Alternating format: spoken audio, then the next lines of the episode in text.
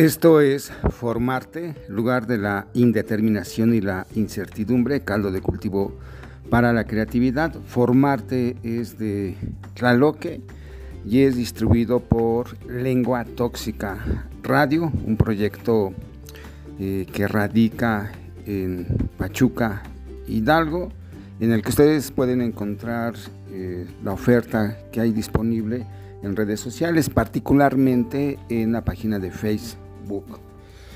El pasado 21 de mayo estuvimos en el Jardín Caníbal, eh, escuchando, apreciando el gran trabajo de José Manuel Aguilera. Y a partir de esa experiencia, eh, en estos días he hecho una serie de, reflexiones que tienen que ver con ya con una línea de, de pensamiento esta parte intergeneracional y que la he marcado como una referencia de reflexión de vida, pero también como reflexión del quehacer docente. Y sobre ella voy a estar exponiendo eh, pues algunos acercamientos a, comprender todo, todo esto que está sucediendo en torno a la formación eh, en educación básica, la formación de docentes, los quehaceres, en fin, de adulto, que, también ya he, señalado, tienen como principal punto nuestra responsabilidad ética, histórica, política en la formación de los eh, menores y para ello creo que nos debemos acercar a, buenas prácticas. Entonces, bueno, eh, ya estamos muy cerca de, de arribar o arañar una pospandemia.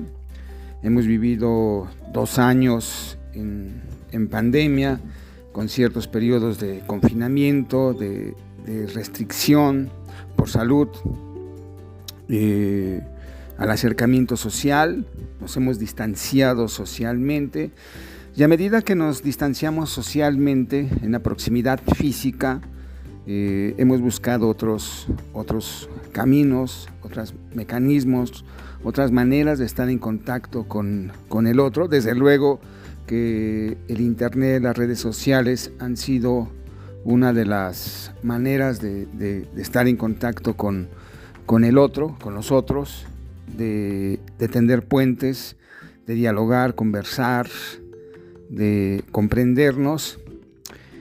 Y, bueno, eh, como docente también ah, fue una resignificación un repensar, un reacomodarse. Se tuvo que cambiar la didáctica, en mi caso la formación para alumnos de eh, normalistas, eh, formación docente inicial, pues tuve que replantear. Quizá de allí vino mi necesidad en un momento, después ahora gusto, por hacer el podcast. Eh, había dificultades para que los alumnos se conectaran en una sesión sincrónica. Y opté por hacer podcasts eh, en un principio solo dirigido a las, a las clases. Y, en ese tiempo eh, recibí una invitación de, Lengua Tóxica Radio para participar justo el año pasado, eh, por ahí de junio, casi un año, recibí esa invitación y, bueno, eh, pues decidí iniciar esta aventura que por, ha tenido sus, quiebres como toda trayectoria de vida. Nunca me pensé también como comunicador, como creador de, de podcasts, habiendo tanta oferta, tantas creencias, la viralización de contenidos, eh, es necesariamente el que tenga que tener ciertas características para que alcance las grandes masas. y bueno, allí están, digamos, unas reglas que no, que no son absolutas, no son las únicas para hacer contenidos. Y he tratado de encontrar mi, mi singularidad, de ir construyendo un estilo. Y bueno, a medida que, que realizo estos estos registros sonoros de lo que pienso, de lo que vivo, pues he encontrado un, estilo. ¿no? Entonces, eso es del lado de la docencia. Sí, los podcasts, sí, vivir más en el lado de, de Internet, el lado de las redes sociales, del, uso de aplicaciones, la interacción eh, asincrónica y construir otros espacios eh, formativos, un currículo en el que he tratado de involucrar a, aquellos que, que, están eh, bajo mi responsabilidad formar, porque sé que a ellos les va a tocar formar a los menores con los que no interactúo directamente, pero sí que parte de mi filosofía y de mi pensamiento, bueno, quizá vaya en, los alumnos que, intento acercar a la formación y que ellos eh, a su vez logren eh, transmitir, vivir esta creencia, esta cultura de la responsabilidad de las nuevas generaciones, la responsabilidad de los otros, que es una responsabilidad ética. En este sentido, hemos vivido resistencia, hemos resistido eh, las formas nuevas de vivir, el aislamiento, el confinamiento, el respetar las indicaciones de las autoridades, eh, el ir siguiendo indicaciones muy precisas para eh, mitigar, minorar, ralentizar el contagio y bueno, estar sanos también en este periodo ha sido de hacer ejercicio, de salir a correr acá cerca de Mineral de la Reforma, en Hidalgo, pegadito a, Pachuca. Están estos cerros hermosos muy cerca ya del, Bosque Nacional del Mineral del Chico. Y bueno, allí desde casa se puede uno salir, correr unas 3, 2 horas, en bici también. Y bueno, es como si arriba, por ejemplo, a, Real del Monte. Eh, puede ser por el camino de Rufina, eh, o por otras veredas que existen. Bueno, hemos hecho eso y eh, también ha, sido eh, reinventar, buscar otras maneras de ocupar el espacio público, de alzar nuestra voz y visibilizarla, que se reconozca para ocupar el espacio público, los espacios públicos, los bienes públicos y que, que estén eh, permeados de estos paisajes sonoros, de, estos, de esta sonoridad del, podcast con todo esto que estoy diciendo. En muchas ocasiones he hecho, eh, descubrí los paisajes sonoros y bueno, eso me ha encantado. Ha sido parte central de, mi didáctica. he invitado mucho a, que como docentes eh, pensemos en los paisajes sonoros, donde vayamos, grabemos, estos paisajes sonoros, hagamos registros y luego los usemos como eh, recurso de, formación, de reflexión, de diseño para hacer que los alumnos piensen, pero también nosotros. Y bueno, eh, creo que también eh, esta posibilidad me acercó al jardín caníbal, donde pues también los conciertos se vieron detenidos, se vieron en una pausa, este espacio público eh, juvenil de, disfrute, de comunicación, de expresión, de reunión, de resignificación, que también ya he tratado de hacer algunos acercamientos, en el blog los puedes leer, el concierto de rock como un recurso eh, didáctico. Y bueno, en un lugar como Pachuca, eh, tan cerca de la Ciudad de México, pero que la Ciudad de México con una alta oferta cultural y en Pachuca no, creo que Jardín Caníbal eh, tiene una relevancia importante, eh, va a tener una, un lugar en la historia de los escenarios públicos, de la oferta cultural a, los jóvenes, a los menores y, bueno, también a los jóvenes adultos o a los adultos muy recientes, es decir, eh, esta generación de finales de los 90, de los 80 del siglo pasado, eh, que asisten al jardín caníbal. Entonces estos adultos jóvenes, entre 30 y 40 años, nacidos en finales de los 80, eh, finales de los 90, acuden al jardín caníbal y, quizá en, menor medida eh, los que nacimos en los 70s y, mucho menos ya generaciones eh, más anteriores. Entonces, generaciones de los 70s, 80s, 90s, vamos allí al Jardín Caníbal, eh, ya mencioné en qué medida cuantitativamente van, acuden más personas. Eh, eh, cuando el, grupo que se presenta en Jardín Caníbal, bueno, es más, más hacia el 2000, bueno, acuden un poco personas ya de, de, la primera de la primera década de este, de este siglo que estamos viviendo. Entonces, eh, creo que esto es importante para todos los adultos, tener esta conciencia histórica, no de la historia política, de la cosmovisión política o de la historiografía, de la historia del liberalismo político, eh, la modernidad, sino esta conciencia histórica sobre eh, los consumos juveniles, las culturas juveniles, que también involucra lo, lo liberal político, ¿no? porque es espacio público, indudablemente, y no, no podemos eh, salir de ello. Entonces, en este sentido, Jardín Caníbal pone allí, eh, digamos, eh, el, soporte donde, donde se enmarca, se vive un espacio público con consumos juveniles. Decía yo que entonces José Manuel Aguilera se presentó en Jardín Caníbal, Quizá eh, muchos de los que me están escuchando sepan quién es José Manuel Aguilera, otros no. Desde luego que los primeros pues tendrán conciencia histórica de quién es José Manuel Aguilera.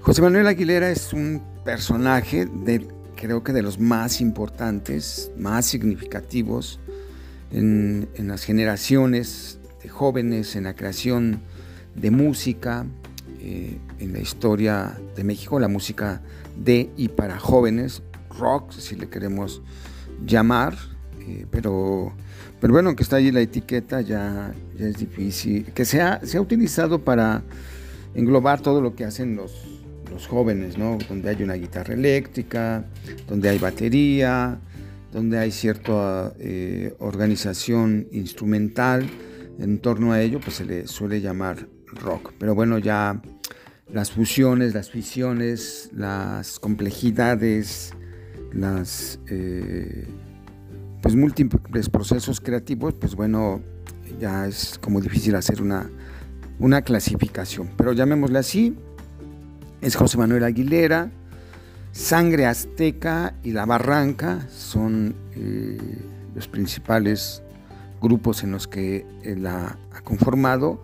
Y bueno, Barranca, la Barranca, su proyecto de vida, eh, el líder es José Manuel Aguilera, él nace en la Ciudad de México en 1959, en el siglo pasado, poco después de la mitad del siglo anterior, y es importante eh, detenernos a, reflexionar de, ello, eh, por lo siguiente.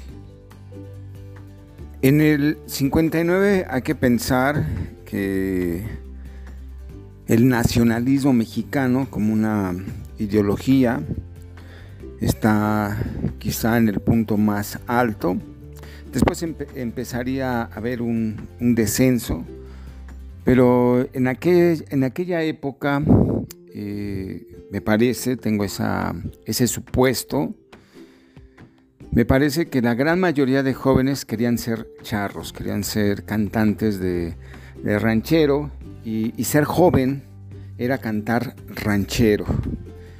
Eh, hay una, los jóvenes van a la Ciudad de México, prueban suerte en, las radiofusoras, en, la televisión como cantantes de ranchero.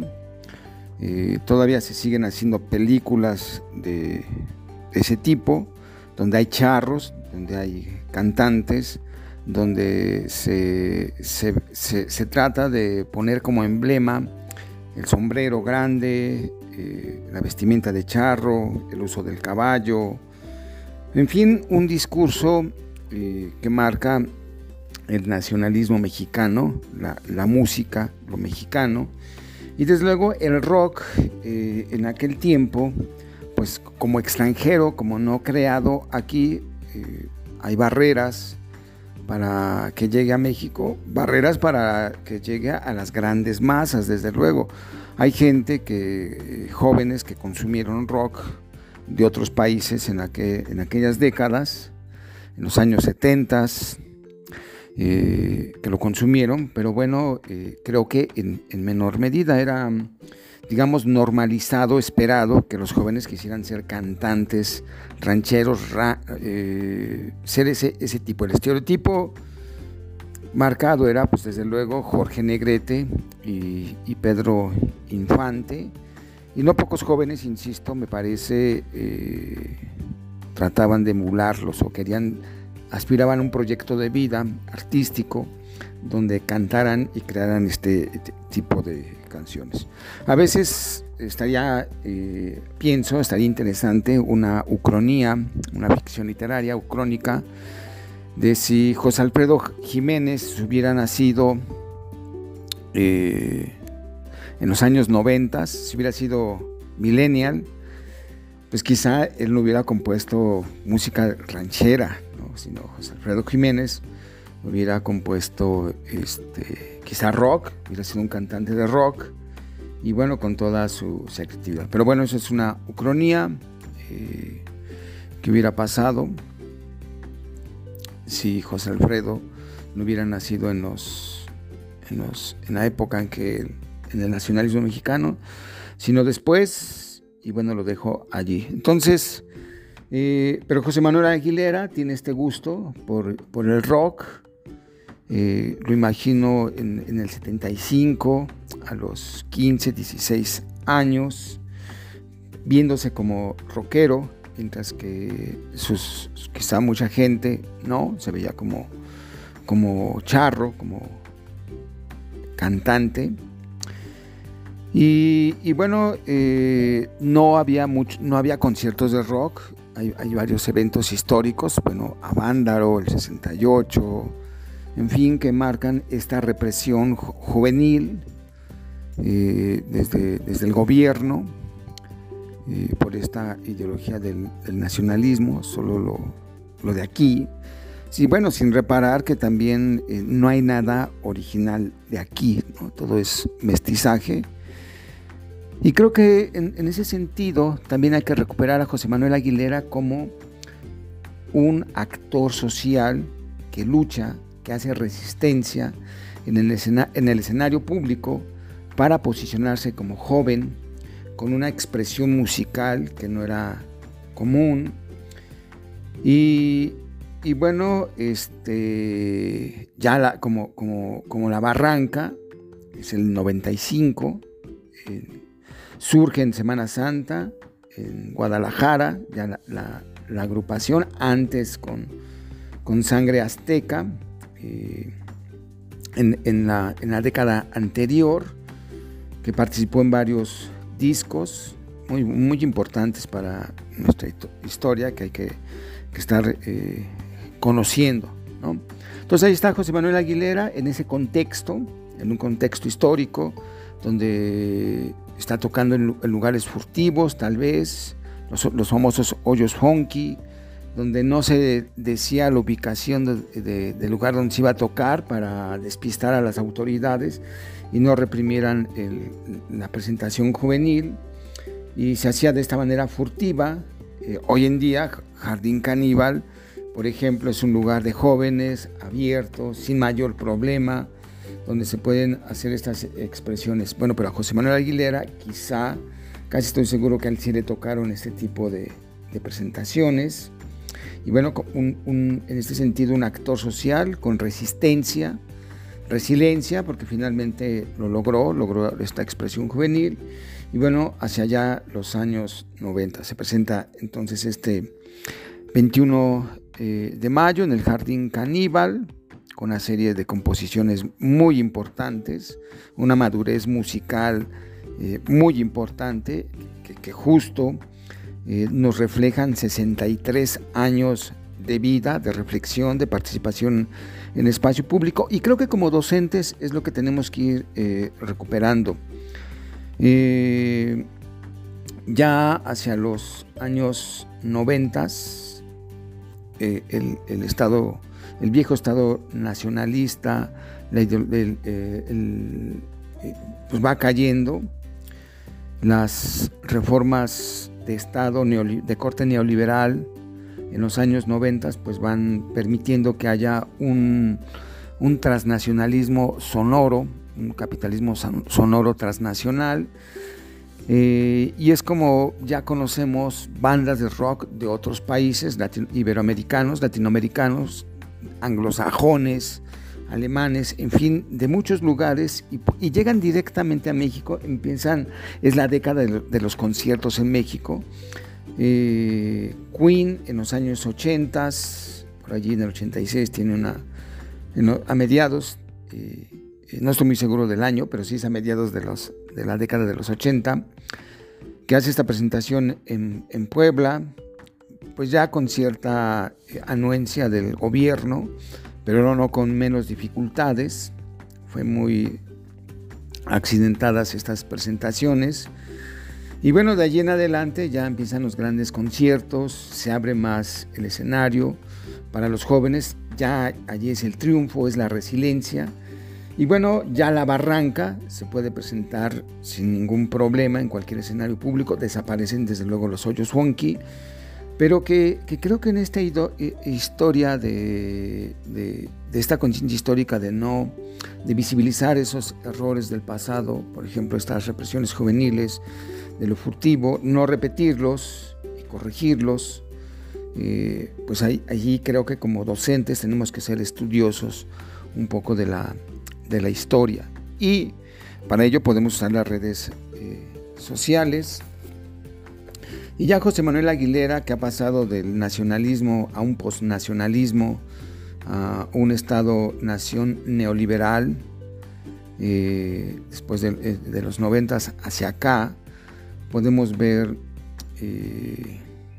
su vida en redes sociales. Yo hice un recorte pequeño de la pandemia para acá, estuve haciendo una primera aproximación de etnografía digital a su, a su sitio, en su página oficial de, Facebook, y estuve revisando algunas cosas interesantes, ¿no? Eh, que, que, tú igual puedes hacer como docente para ir teniendo conciencia de, de la historia de la juventud y de sus actores sociales hoy o vivientes. Mucho de esto aparece en artículos indexados, en revistas científicas, en libros, pero mucho no, y creo que allí es cuando tú tienes que hacer búsqueda y manejo de información en entorno digital, un poco de etnografía e, e ir acercándote a comprender sentidos y significados. Bueno, hay una agrupación que, bueno, que también es parte de, de la barranca. La barranca ha tenido cambios de integrantes, van, vienen. Eh, el que se ha mantenido, eh, pues digamos, allí es José Manuel Aguilera. Y bueno, en el, en el, 16 de marzo del 2020, ya eh, casi en confinamiento, eh, anuncia en su página José Manuel Aguilera que bueno, se pospone una presentación de mitocondrias en Aguascalientes, un lugar bien importante para él, donde conoce a muchos músicos, que, a lo largo de, la página lo va a ir relatando. Bueno, él anuncia que se, se pospone eh, por esta situación de emergencia sanitaria. Y bueno, allá hay varias este, apuntes que hace el 9 de mayo, ya en confinamiento todos, del 2020. Leo literalmente, hola, hola, ¿hay alguien por allí? Solo quería decirles que mañana les quiero compartir algo que hice caseramente. Y no porque sea el Día de las Madres, a quienes hoy y todos los días abrazo y bendigo encarecidamente, sino porque mañana es domingo, o al menos eso creo. Saludos. Hubo 2.311 reacciones, 200 230 comentarios, 62 veces compartido. Esto al día en que hago, el que hice la captura de, pantalla, eh, que es, ahorita les digo, estas capturas de pantalla las hice el 24 de mayo, la noche del 24 de, mayo. Bueno, Eh, y ya después, el día de 10 de mayo, hace un podcast largo, perdón, un pod, una publicación bastante larga. Eh, señala que han sido días muy duros para él, ya leo literalmente.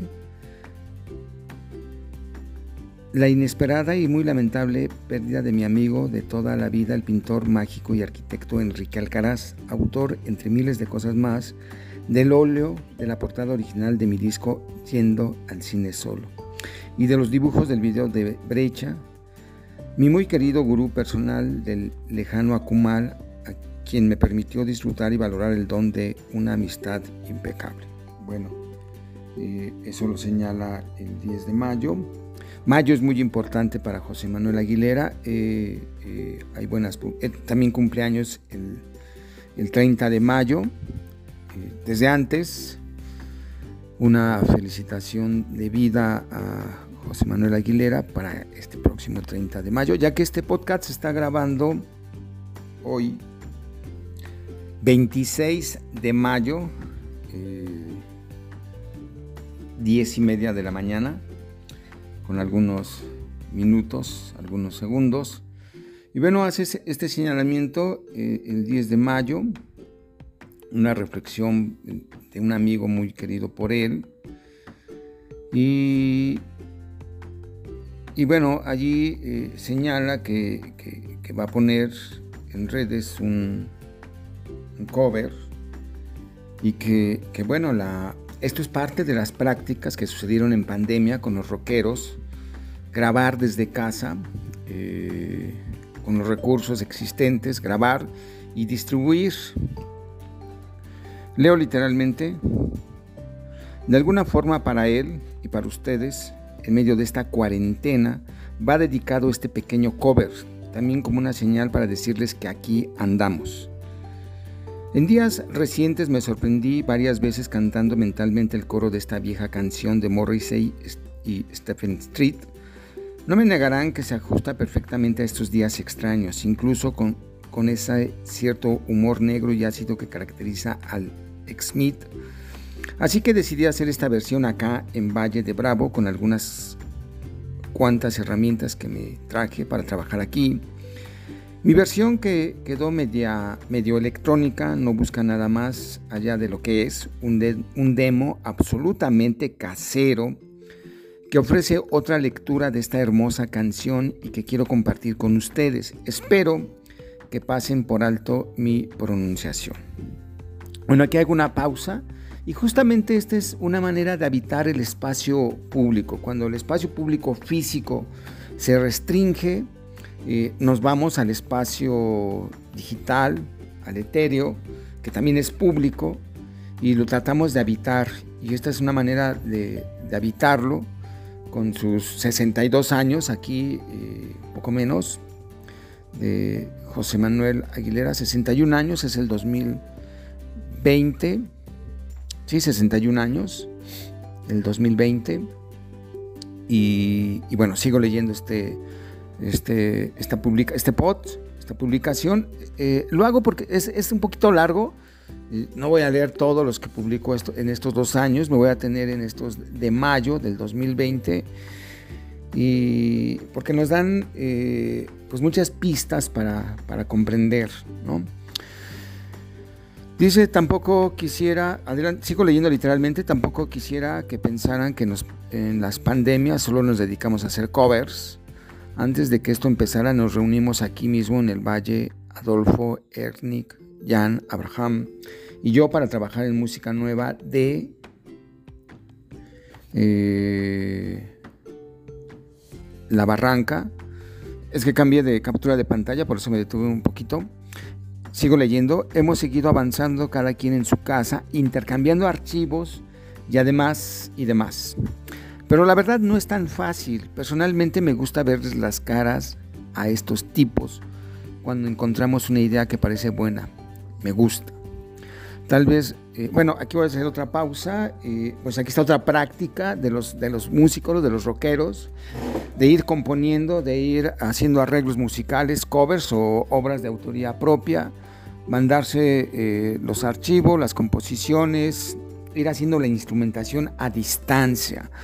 Un rock a distancia que, es inédito, antes no, quizá, quizá se hacía, pero no era una práctica normalizada, eh, ahora sí visibilizada para seguir ocupando el espacio público en el 2020, empezando el confinamiento.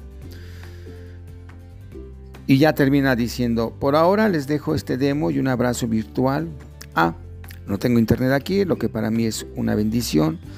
Aunque tal vez para otros fuera lo contrario, de cualquier manera el martes en la noche me conectaré para, estar, para contestar comentarios, si los hay. Bueno, ahí está este, esta buena este, esta publicación. Y, de ahí nos vamos al 30 de mayo, que, ya me voy a tener un, bastante. Ya señalé, eh, bueno, esto de la resistencia, esta, esto de la resistencia eh, que todos vivimos en, en, el confinamiento, en la pandemia, sobre todo el 2020, 2021, que fueron eh, años muy, muy duros para, para todos, eh, reinventar la vida, resignificarla, ocupar espacios públicos. Ya mencioné el mío desde el punto de vista de, la educación como formador eh, de, formadores. Estoy ahora desarrollando ideas con relación a, a, a, los creadores, a los creativos, José Manuel Aguilera. Y bueno, curiosamente su publicación del 30 de mayo de José Manuel Aguilera eh, bueno, él publica en, el sitio de la barranca y luego comparte en, su biografía. Y bueno, aquí comparte algo de la barranca, que publica en la barranca, pero desde luego que él escribe. Bueno, eso por lo menos casi estoy seguro. Eh, y lo titula La resistencia. Lo leo literalmente. Hoy les quiero compartir un par de noticias regalos que acabo de recibir. La primera es La Resistencia, una vieja canción mía que apareció casi 30 años, que apareció hace casi 30 años en el disco de Sangre Azteca. Ahora en la versión de Fragor, el nuevo disco de La Barranca con la Banda Sinfónica Municipal de Aguascalientes. Por eso tan importante Aguascalientes para José Manuel. Sigo leyendo, esta canción es muy emblemática de mi historia con la ciudad y la comunidad de músicos hidrocálidos. Fue la primera canción de sangre azteca que estableció una conexión con Aguascalientes y en cierta manera la responsable de que fuéramos a tocar allá por primera vez, invitados por Abraham Velasco. A partir de ahí, se inició para mí una relación con la ciudad y sus músicos que ha durado hasta la fecha, expandiéndose y fortaleciéndose. En, en un sentido, Puedo decir que La Resistencia es el antecedente más remoto de Fragor, el proyecto de musicalización de varias piezas mías por parte de los músicos de la banda sinfónica. Coincidentemente también eh, cambié de, captura de pantalla. Eh, sigo leyendo. También impulsado por Abraham Velasco. Pero de hecho, cuando arrancamos Fragor, yo no había incluido la resistencia en la lista de canciones para el proyecto. Fue a insistencia de algunos de los músicos involucrados que decidimos meterla. Fragor se inició en 2016 cuando se definió el repertorio y se hicieron los arreglos generales de las piezas. El proyecto se presentó en vivo en octubre de ese mismo año, 2016, en el hermoso Teatro Morelos. Tras el éxito de estas presentaciones y dado el enorme trabajo que significó hacer estos arreglos y montarlos con la banda, la idea siempre fue continuar con el proyecto y llevar a Fragor a un disco de estudio. No hemos dejado de trabajar en él hasta la fecha, avanzando paulatinamente. Hoy tengo el enorme gusto de decir que el disco está finalmente terminado, en espera solo de su edición física y una fecha de salida en plataformas. Fragor ofrece una visión retrospectiva de la música de la barranca, opuesta casi en 180 grados a nocturno. El disco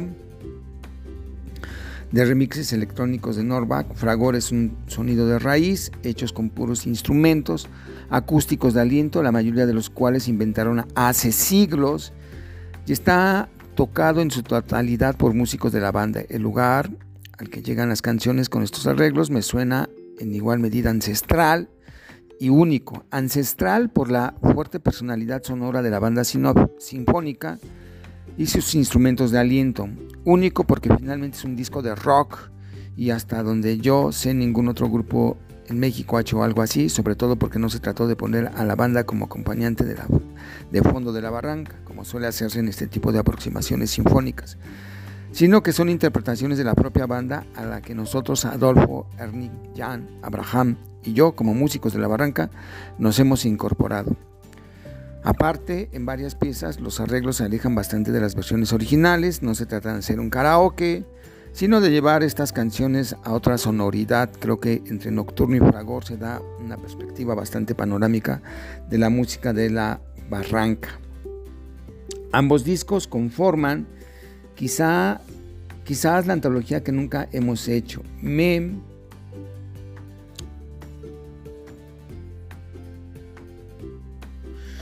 Hago una pausa porque cambio de captura y estoy buscando dónde me quedé. Me siento muy honrado con los dos álbumes, tanto por el resultado como el trabajo cuidado y meticuloso con que se hicieron. Aprecio en especial el trabajo de los hermanos Fernando y Carlos Calvillo, excelentes músicos de la banda, muy conocedores de esta sonoridad, quienes llevaron a cabo las orquestaciones y toda la delicada grabación de los instrumentos de aliento. Bueno, eh, ahí, corto la lectura de este pod, de esta publicación. Es bastante larga. Bueno, creo que sí la voy a terminar. Espero que aguanten ustedes. Eh, me encanta lo que, lo que hace José Manuel Aguilera. No lo he visto en muchos músicos eh, sobre todo los millennials, Caloncho, eh, Carlos Adnes, que también ya estuvieron acá en Pachuca, Caloncho en el Teatro San Francisco en Pachuca, Carlos Adnes en el Jardín Caníbal, Adán Jodorowsky también en Jardín Caníbal.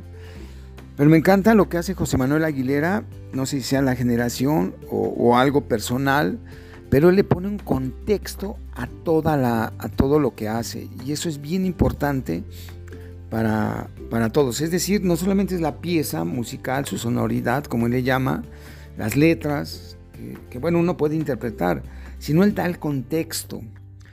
Y, bueno, está, y está dando todo el contexto de la resistencia, todo un, marco histórico, desde, la, desde Sangre Azteca, años 80, eh, luego cómo lo retoma para La Barranca, ya con, otro cambio de alineaciones.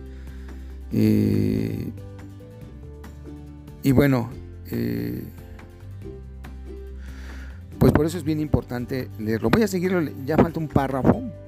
Hace unas semanas continúa escribiendo José Manuel Aguilera, Alex Vázquez, otro de los arreglistas, impulsor y generador de la idea de Fragor, y quien fuera director del IMAC, cuando arrancó el proyecto me llamó para decirme que encontraba en la resistencia una cierta lectura que podría aplicarse a los tiempos de aislamiento y espera que estamos viviendo. A mí no se me había ocurrido tal cosa, ni siquiera estaba pensando en eso, pero coincidí con él porque la resistencia de lo que habla la canción, de la que siempre habló, tiene que ver con la espera, la espera ante cualquier condición adversa o paralizante y cómo convertir esa espera en un acto de resistencia para que el impulso que nos mueve permanezca vivo. Ese espíritu que intenté invocar hace 30 años se puede invocar de nuevo hoy. Por eso doy a conocer aquí la resistencia como, primer, como un primer adelanto de lo que será el álbum Fragor, que es un buen momento para compartirla con ustedes. Bueno, esta es la primera parte de un, un muy largo de, José Manuel Aguilera en la barranca y que luego pone en, su página de Facebook, pero que a nosotros nos permite eh, acercarnos y mirar, eh, insisto, lo he comentado con algunos, no sé si sea la generación, pero me gusta a mí que José Manuel Aguilera ponga contexto a su, historia. No he visto que eh, en otros Continuamente hago etnografía digital con algunos grupos para irlos comprendiendo, darles la lectura desde el sentido educativo. Y, en los sitios de Carlos Sadnes, de Caloncho, de Dan Jodorowsky, que se han presentado en Pachuca, eh, en el Jardín Caníbal, Caloncho en el Teatro San Francisco, este, no, no, no tienen estos contextos eh, no, no está tan contextualizado. Y bueno, algo que hace también eh, José Manuel Aguilera, esta historia de sangre azteca, a la barranca, y que todos necesitamos, acudimos a las canciones para inspirarnos, para reflexionarnos. Hay un podcast con el profesor Oliverio Galvez García de la Escuela Normal Superior Pública del Estado de Hidalgo, donde nos aproximamos a, lo de las canciones como una herramienta de reflexión. Y bueno, aquí está la resistencia, muy ad hoc, muy a propósito de, de estos años tan difíciles, 2021. Y que, y que bueno, eh, de allí pues vienen una serie de cosas muy importantes. Y bueno, que que hasta aquí le vamos a dejar con, este primer acercamiento de José Manuel Aguilera, que se presentó el 21 de mayo, y de este acercamiento con eh, su trabajo, las culturas juveniles, la historia de la juventud, la historia del rock y la ocupación del espacio público. Pues era, esta era una manera, el 30 de mayo del 2020, una manera de ocupar el espacio público en confinamiento. Esto fue Formarte, lugar de la indeterminación y la incertidumbre, caldo de cultivo de la creatividad, Formarte es de Tlaloque y es distribuido por Lengua Tóxica Radio. Nos escuchamos pronto. Thank you.